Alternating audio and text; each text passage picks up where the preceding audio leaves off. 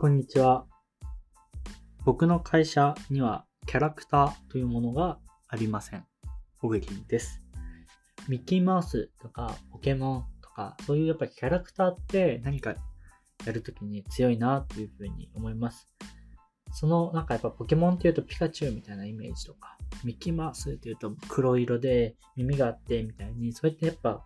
印象で物事を捉えれるのって本当に大きいなっていうふうに思うので、まあ企業のロゴとか、まあ、そういったみたいな形で、あの、マスコットキャラクター的なものが企業に存在するブランドキャラクターみたいなのがある場合もあると思うんですけど、何度もそういったキャラクターを考えるのもいいのかなと思いつつも、うまく活用方法も浮かばず、今のところは僕の会社にはそういったキャラクターは存在していませんが、いつかそういう戦略も取れたらなとか、日々考えております。今日のニュースになります。話題、ミッキーマウスが著作権フリーになる日。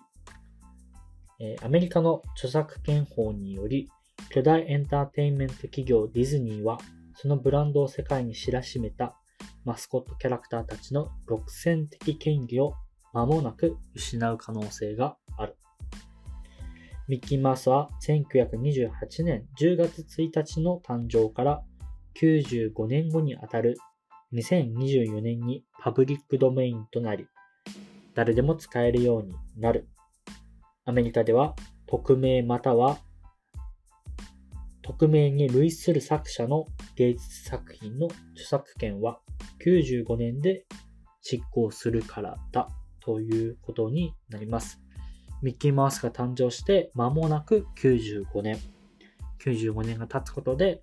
著作権が執行されるそうです。つまり誰でもミッキーマウスを自由に使えるような日がもうすぐそこまで来ています。今後この著作権侵害がなく好きに使えるようになることでいろんなデザインにとか、えープロダクトにミッキーマウスってものが使われる可能性はあるのかなというふうに思ってますし、とはいえ彼らとしてもここどうすんのっていうのはあると思うので、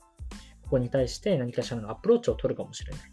著作権フリーなことをポジティブに捉えるかもしれない。まあ、そういったところが今後注目されるような展開かなというふうに思います。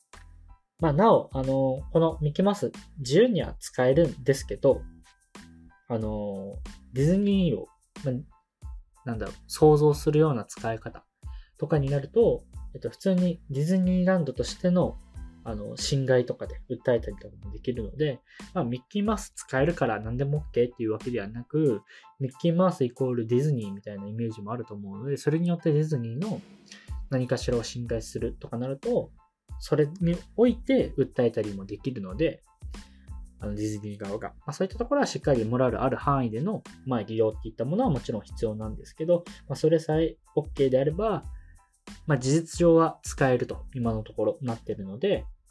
うん、どういう風になるかなっていうところではあります。先ほど僕たちの会社でキャラクターがっていう話をしたんですけども、本当に普通に、なんだろう、こういうキャラクターが100年、約100年ですよね、継続して人気として成り立ってることがまず素晴らしいですし、まあ、法律作られた段階でもこの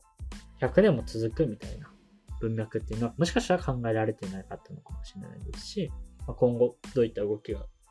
生まれるのか、果たして本当に2023年に著作権フリーになるのか、個人的には注目したいですし、もし本当に著作権フリーになったとしたら、僕も何か使ってみたいなというふうに思います。今日のニュースは以上となります。また明日お会いしましょう。では。